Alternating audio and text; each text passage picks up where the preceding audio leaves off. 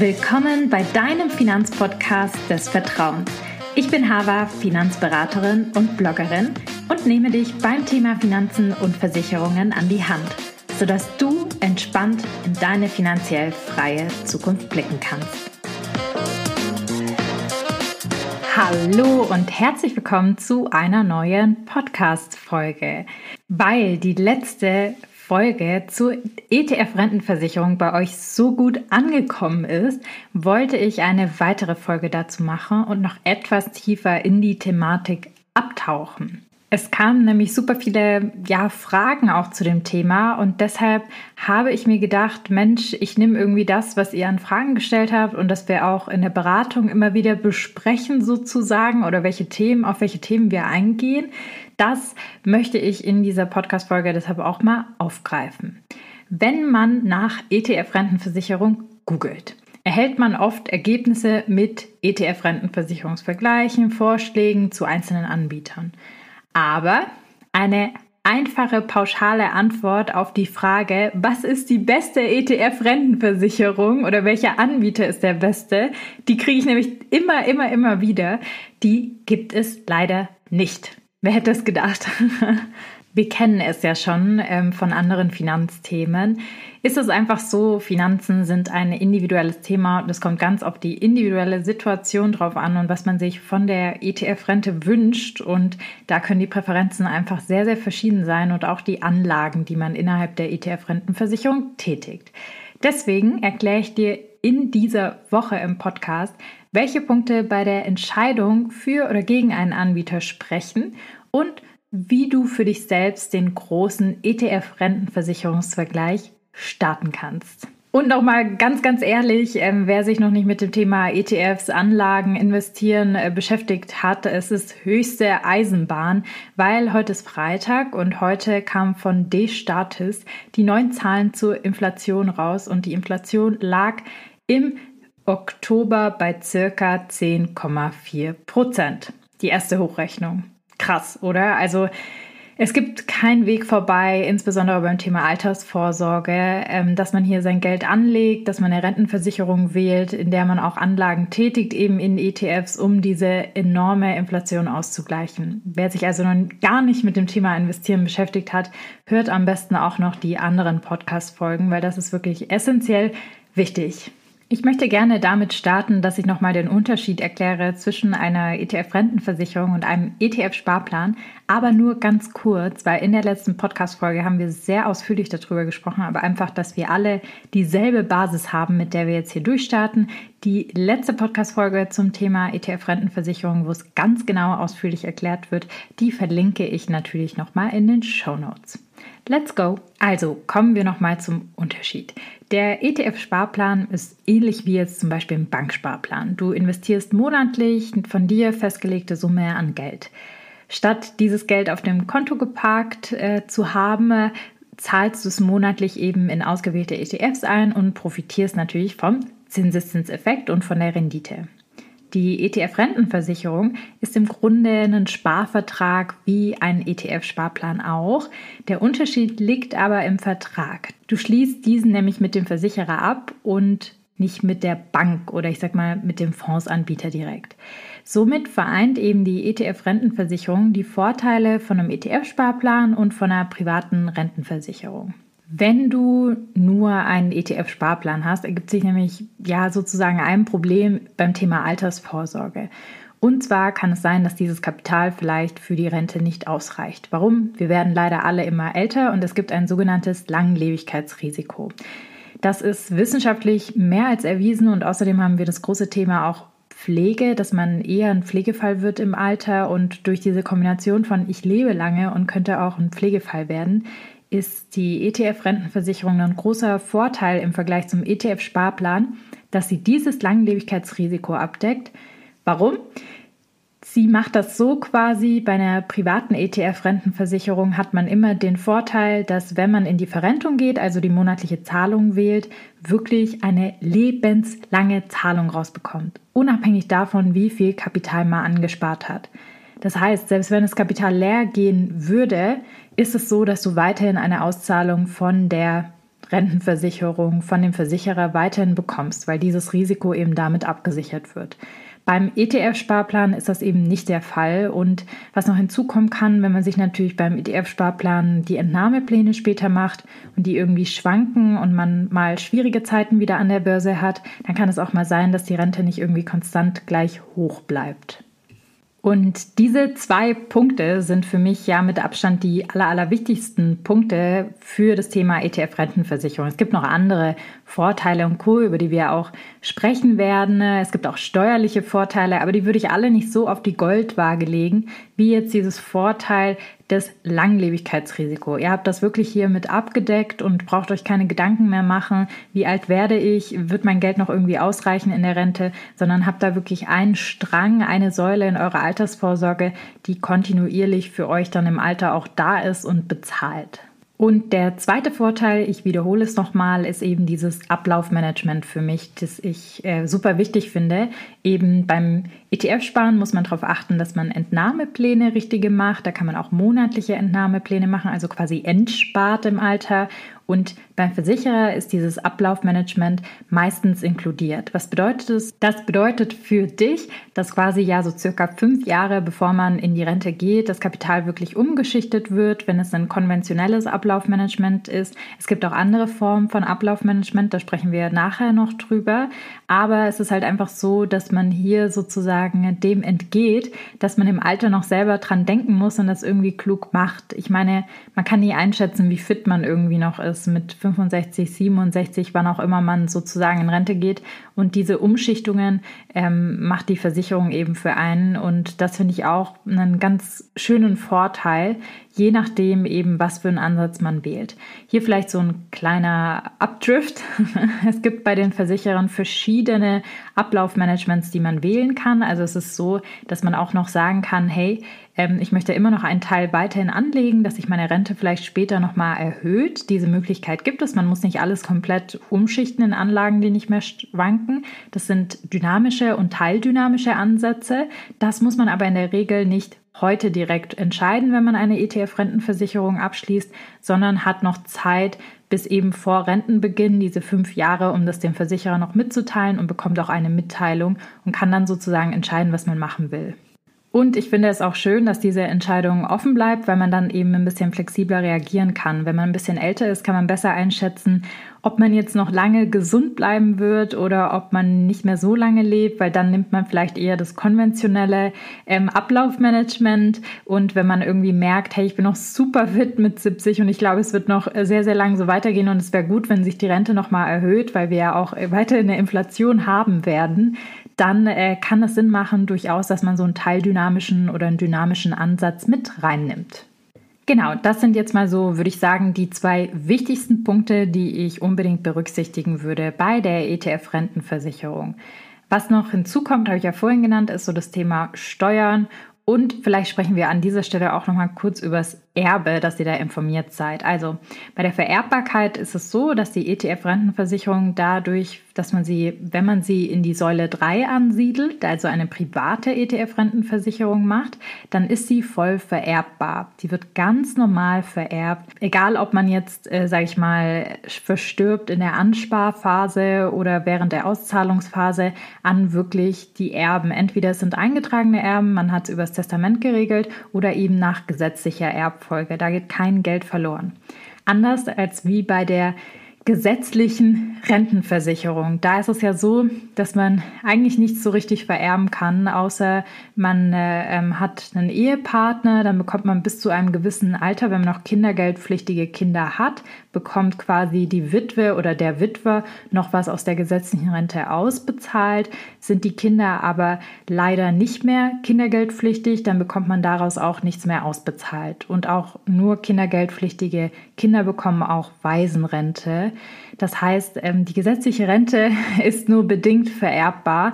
Das trifft auf die private ETF-Rentenversicherung nicht zu. Die ist wirklich voll vererbbar.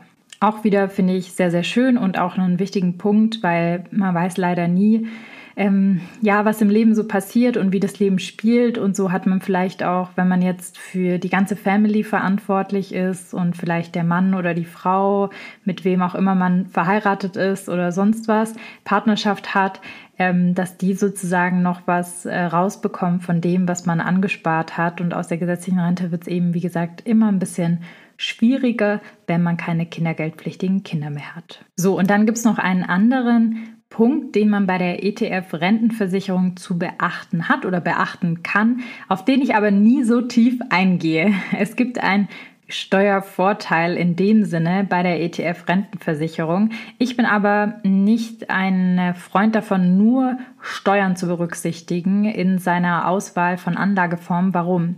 Sowohl die Steuern für ETF-Depot als auch für ETF-Rentenversicherung können sich in der Zukunft natürlich alle verändern. Das wissen wir heute nicht. Und wenn wir einen Anlagezeitraum haben von 30, 40 Jahren, dann würde ich das zwar mit berücksichtigen als Kriterium. Klar, ich würde es nicht unter den Tisch fallen lassen, aber ich würde dem nicht das aller, allerhöchste Gewicht geben und nur deshalb, also wegen Steuervorteilen, eine ETF-Rentenversicherung wählen, sondern aus Überzeugung, dass es quasi das Langlebigkeitsrisiko abdeckt und andere Themen genauso wichtig gewichten.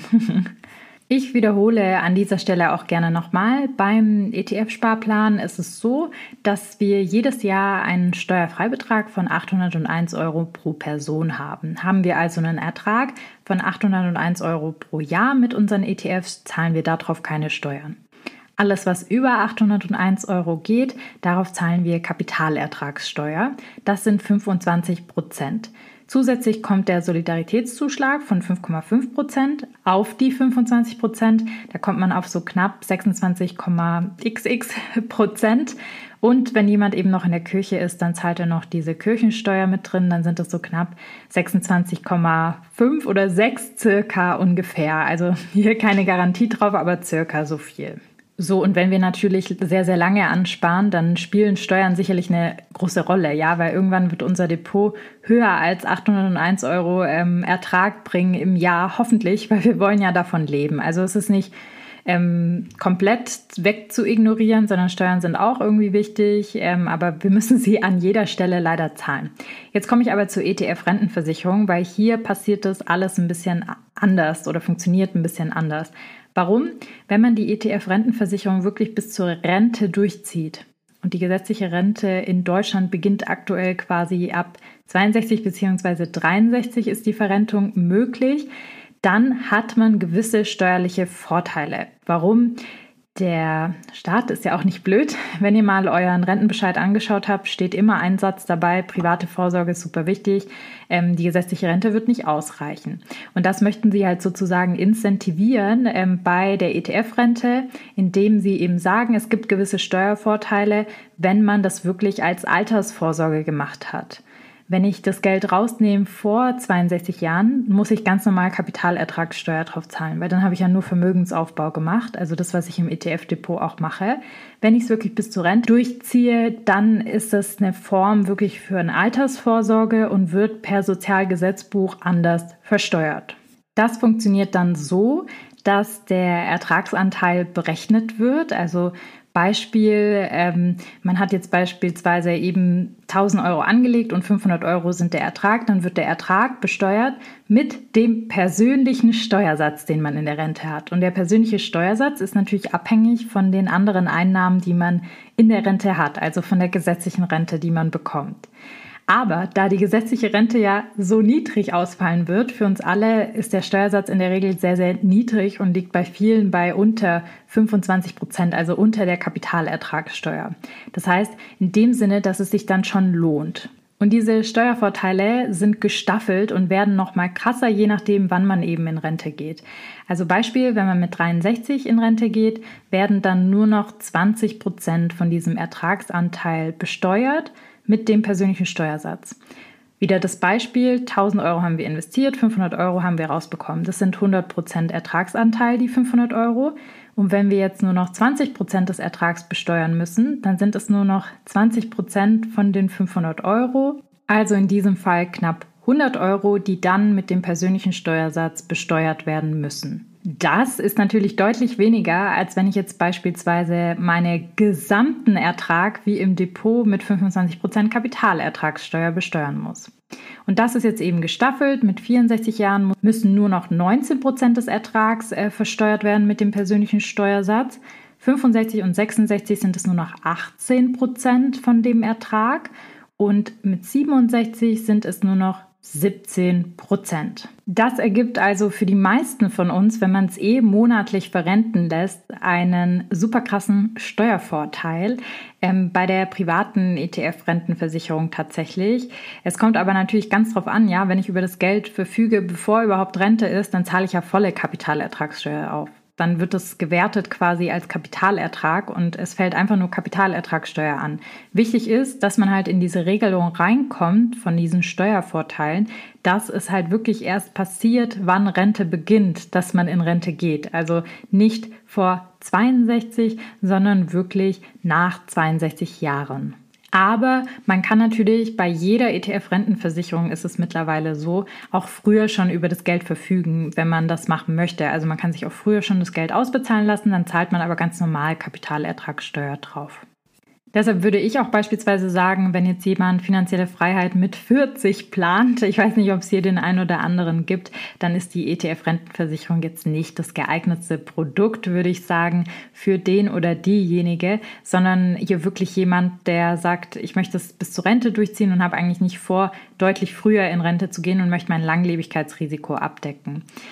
Vielleicht kann man sich auch überlegen, wenn man selbst das Ziel hat, mit 60 in Rente zu gehen, dass man vielleicht hier noch eine Komponente hat, über die man verfügt ab 65, die dann doch das Langlebigkeitsrisiko abdeckt und wo man nochmal Steuervorteile ausnutzen kann. Also, dass die Auszahlung hier sozusagen später kommt als wie im eigenen Depot. So viel zum Thema Steuern und ich hoffe, ich habe euch jetzt nicht irgendwie total gelangweilt damit, aber ich wollte es einmal ja zeigen einfach. Schaut bitte in die in den Blogartikel am besten. Da haben wir das nochmal tabellarisch aufgelistet, was die Ertragsanteile sind und zeigen auch nochmal ein Beispiel, dass ihr euch das vielleicht auch haptisch, optisch ein bisschen besser vorstellen könnt damit möchte ich auch zur nächsten Frage geleiten oder zum nächsten Abschnitt, wichtigen Abschnitt dieses Podcasts.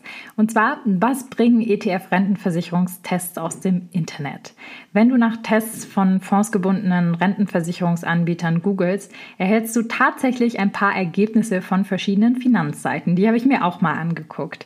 Dort werden einzelne Anbieter gegenübergestellt und verglichen. Diese Artikel werfen dabei ein Auge auf Komponenten wie Fondszusammensetzung und die Kosten.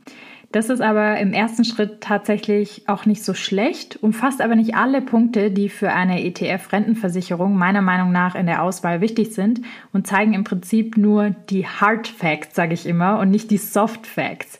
Es fehlen Dinge wie der Rentenfaktor, der super, super, super, super wichtig ist. Ähm, das ist so brutal, dass es überhaupt nicht berücksichtigt wird. Die Flexibilität, insbesondere für uns Frauen, so wichtig. Warum? Weil wir haben keinen Gerad oder wir haben in der Regel leider aufgrund von gewissen Strukturen, die immer noch herrschen, keinen geradlinigen Lebenslauf. Und wenn wir Kinder bekommen wollen, hat man das halt im Bauch und kann einfach äh, biologisch auch zum Teil nicht einfach durcharbeiten. Das heißt, es kann sein, dass man ja möchte, dass man mit den Beträgen hoch und runter gehen möchte.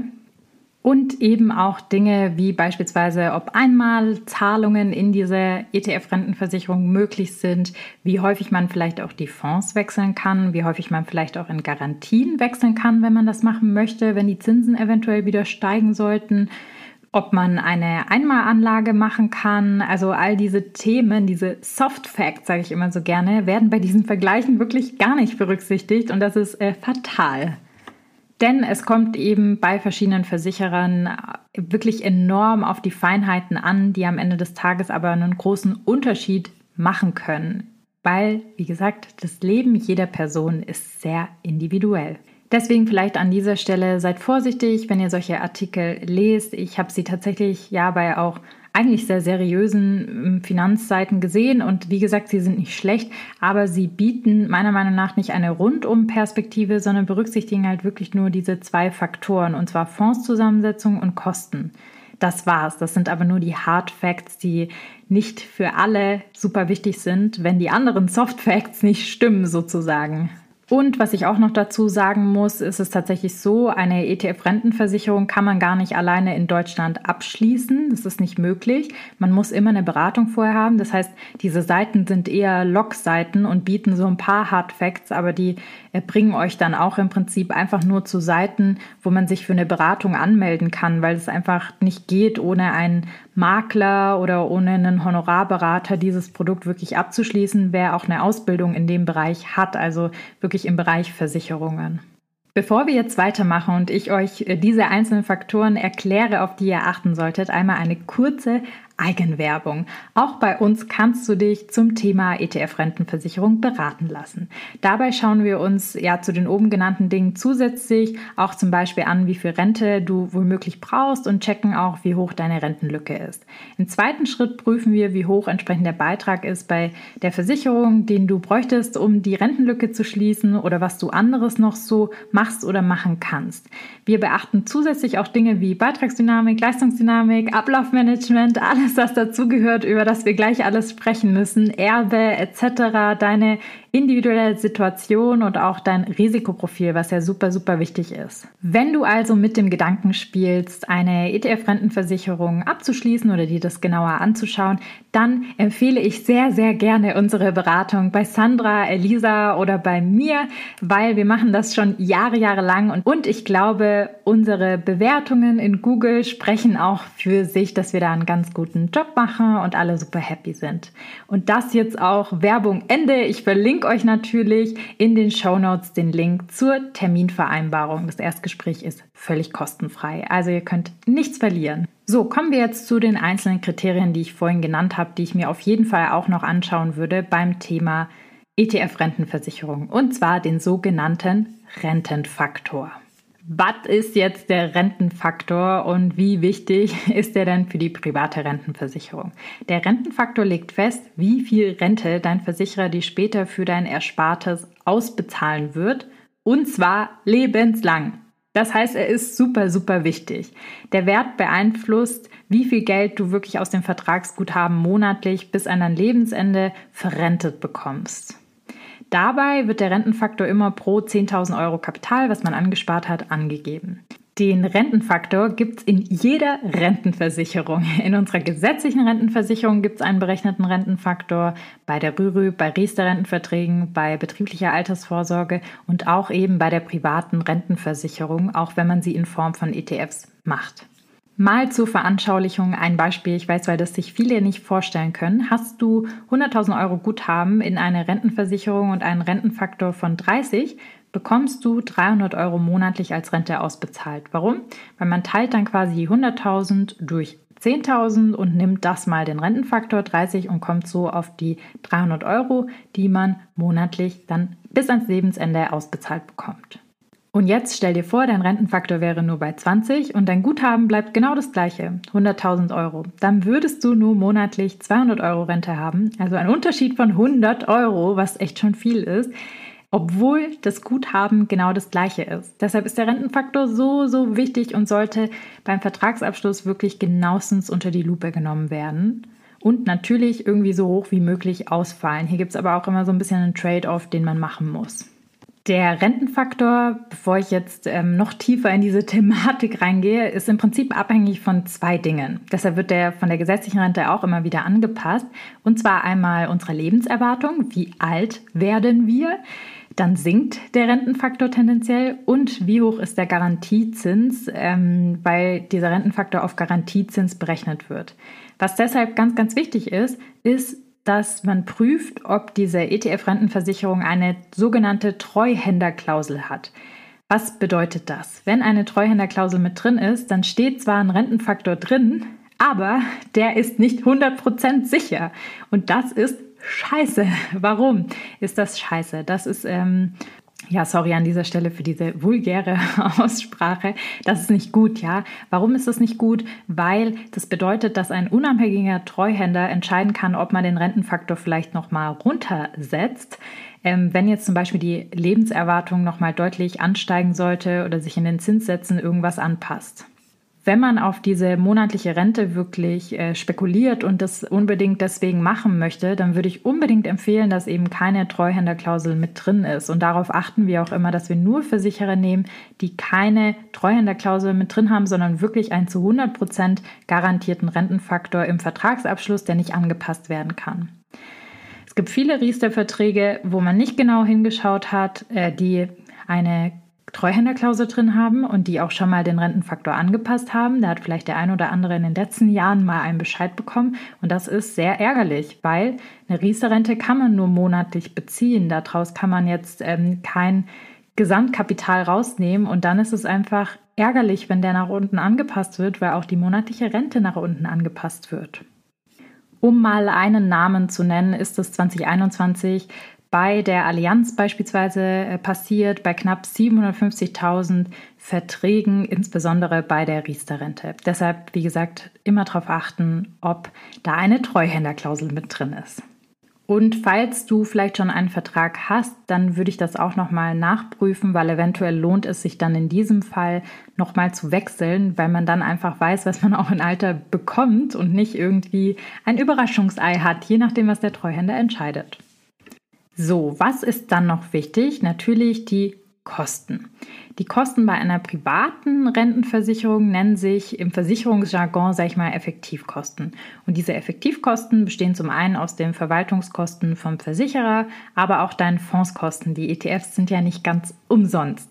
Die Verwaltungskosten beinhalten alle Kosten, die halt der Versicherer so hat über die Vertragslaufzeit. Dazu sind auch Vertriebs- und Abschlusskosten in der Regel mit drin. Und durch diese Effektivkosten, die berechnet werden und wirklich alle Kosten inkludieren, kann man auch verschiedene Verträge wieder gut miteinander vergleichen und sich wirklich anschauen, was kostet mich der Vertrag im Gesamten. Und hier vielleicht noch mal eine Sache: ähm, Nichts schlägt einen ETF-Sparplan. Ja, der ist super, super günstig. Was günstigeres werdet ihr auf dieser Welt niemals finden. Aber eine ETF-Rentenversicherung ist mittlerweile gar nicht so teuer, wie viele denken. Es gibt wirklich ähm, ETF-Rentenversicherer, die unter 1% liegen mit den Effektivkosten, je nachdem auch, wann man natürlich anfängt mit dem Thema. Ähm, aber das finde ich schon sehr, sehr gut, wenn man mal vergleicht, irgendwie, dass man bei ETFs sicherlich auch bei 0,3 bis 0,4 Prozent liegt und natürlich mehr Eigenarbeit hat an dem ganzen Thema. Und keine lebenslange Rente. Last but not least möchte ich noch auf das Thema Flexibilität eingehen gegenüber vom ETF-Sparplan, weil das meistens bei der ETF-Rentenversicherung als Nachteil genannt wird, dass es äh, unflexibler ist. Da würde ich sagen, kommt es ganz auf den Anbieter an. Es gibt Verträge, die sind sehr flexibel und ermöglichen zum Beispiel, dass man Beiträge flexibel nach oben und unten anpassen kann. Manche vielleicht eher weniger. Da kommt es wirklich ganz auf den Tarif an, was man sich da wünscht auch und was man selber unter Flexibilität versteht. Was natürlich der Fall ist, eine ETF-Rentenversicherung ist nicht darauf konzipiert, dass ich da in zehn Jahren Geld entnehme, sondern wie der Name schon sagt, es ist eine Altersvorsorge. Das heißt, ich finde es manchmal insofern schön, wenn was vielleicht auch unflexibel ist, wenn man es wirklich fürs Alter macht, weil es zeigen eben ganz, ganz viele Studien. Deshalb gibt es ja auch diese Vorteile vom Staat, wenn man es wirklich für die Rente durchzieht, also diese Steuervorteile.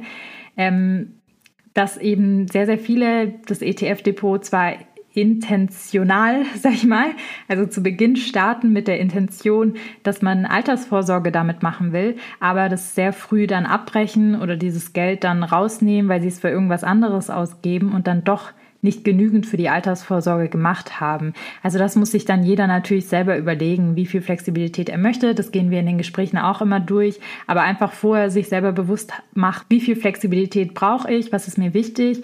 Und dann kann man sozusagen das gemeinsam mit dem Berater analysieren, was passt vielleicht besser zu einem. Was aber auf jeden Fall gegeben ist, ist, dass man nicht sein Kapital verrenten muss. Also man muss nicht die monatliche Rente nehmen, wenn man das nicht möchte, sondern kann sich auch alles auf einen Schlag ausbezahlen lassen und man kann auch Teilauszahlungen machen. Also man kann beispielsweise sagen, ich habe jetzt hier 100.000 Euro angespart, 10.000 nehme ich raus zu Beginn der Rente, weil ich noch meinen Kredit abbezahlen muss und sonst keinen Krieg von der Bank, weil ich ja kein Einkommen habe und noch mein Eigenheim abbezahle und den Rest lasse ich verrenten. Das ist insofern mittlerweile bei fast allen ETF-Rentenversicherern sehr flexibel geregelt. Genauso sollte man natürlich bedenken, was den Rentenbeginn angeht. Also auch hier legt man meistens zum Vertragsabschluss natürlich irgendwie eine Zahl fest, 65, 67, wann auch immer man sich das vorstellt. Aber auch hier sind die ETF-Rentenversicherer mittlerweile sehr flexibel. Man kann seinen Rentenbeginn vorverlegen. Man hat halt immer meistens so eine Frist von ein bis drei Monaten, äh, weil die Versicherung nicht auf, von heute auf morgen dieses Geld halt ausbezahlen lassen kann, sondern so einen kleinen Vorlauf auf jeden Fall braucht. Wenn man die ETF-Rentenversicherung vorhat, in zehn Jahren wieder zu kündigen, dann würde ich es auf keinen Fall empfehlen. Dann ist es günstiger, einen ETF-Sparplan einfach zu machen und es ist flexibler. Also für diejenigen, die es wirklich für die Rente machen, ist Flexibilität gegeben. Für diejenigen, die nur Vermögensaufbau damit machen wollen, würde ich eher sagen, geht ins Depot. Idealerweise wisst ihr ja, ich bin Fan von beide. Macht am besten beides. So habt ihr von allen Seiten Flexibilität und eure Altersvorsorge sollte nicht nur auf einem Fuß stehen, sondern auf mehreren Füßen verteilt sein, weil man nie weiß, was passiert und wie die Märkte sich sozusagen entwickeln. Also ja, ganz, ganz wichtig, das haben wir ja auch von moderner Portfoliotheorie und Co. Stellt euch in verschiedene Anlageklassen auf. Um nochmal ganz kurz zum Thema Flexibilität. Es gibt eine Sache, die man äh, in gewissem Maße beachten sollte. Dadurch, dass es ähm, einen Rentenfaktor gibt und wenn der wirklich zu 100 Prozent garantiert ist, gibt es meistens auch eine Deckelung, wie viel man in die ETF-Rente einbezahlen darf in den Vertrag. Also man kann bei den meisten Versicherern nicht unendlich viel einbezahlen, also alles, was man erbt und sonst was, sondern man hat hier tatsächlich Obergrenzen, die man zu beachten hat. Also das würde ich sagen, ist so ein Thema bei der Flexibilität die natürlich beim Depot besser sind. Aber dafür hat man hier natürlich die lebenslange Rente. Also das macht der Versicherer halt, weil er irgendwie auch kalkulieren muss und nicht endlos viel annehmen kann für die Rente, die er garantiert. So, Delle, das war heute wieder eine Folge mit ziemlich vielen Facts, oder? Also ich hoffe, euer Kopf raucht nicht oder funktioniert noch. Ähm, wenn du wenn du dir diese Folge wirklich bis zum Schluss angehört hast, dann mein Applaus. Du bist jetzt ja schon fast ein richtiger Versicherungsprofi. Wie wir gesehen haben, gibt es für eine ETF-Rentenversicherung ziemlich viele Vorteile. Dein Langlebigkeitsrisiko wird abgedeckt. Die Versicherung übernimmt für dich ein paar Jahre vor Rentenbeginn, in der Regel fünf Jahre, das Ablaufmanagement, damit Schwankungen an der Börse deinem Guthaben nichts mehr anhaben können. Die ETF-Rente kann im Gegensatz zur gesetzlichen Rente vererbt werden und du hast einige Steuervorteile, da das Guthaben aus der Lebensversicherung wie eine Rente und nicht wie Kapital, also Kapitalertragssteuer besteuert wird. Genau deswegen bin ich ein großer Fan von dieser Form der privaten Rentenversicherung, also wirklich eine Rentenversicherung, in der man Geld anlegt und ETFs sind einfach eine kostengünstige Form, die die Rendite nicht schmälern und wie gesagt, idealerweise macht man beides, also dass man ein ETF-Depot, aber eben auch eine ETF-Rente hat, um sein Langlebigkeitsrisiko abzudecken, insbesondere für Frauen, weil Frauen eben deutlich älter werden.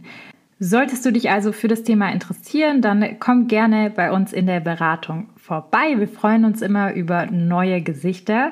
Ansonsten würde ich mich sehr freuen, wenn ihr unseren Podcast bewertet, weil das hilft uns sehr, sehr weiter und wir teilen hier wirklich jede Woche viel Content mit euch, der liebevoll aufgearbeitet wird und sehr viel Zeit kostet und das umsonst. Deshalb freuen wir uns sehr über ein Feedback, über lasst fünf Sterne da oder eben die Sterne, die ihr geben wollt. Ja, no pressure. In diesem Sinne sage ich ja ein schönes Wochenende schon mal und bis nächste Woche.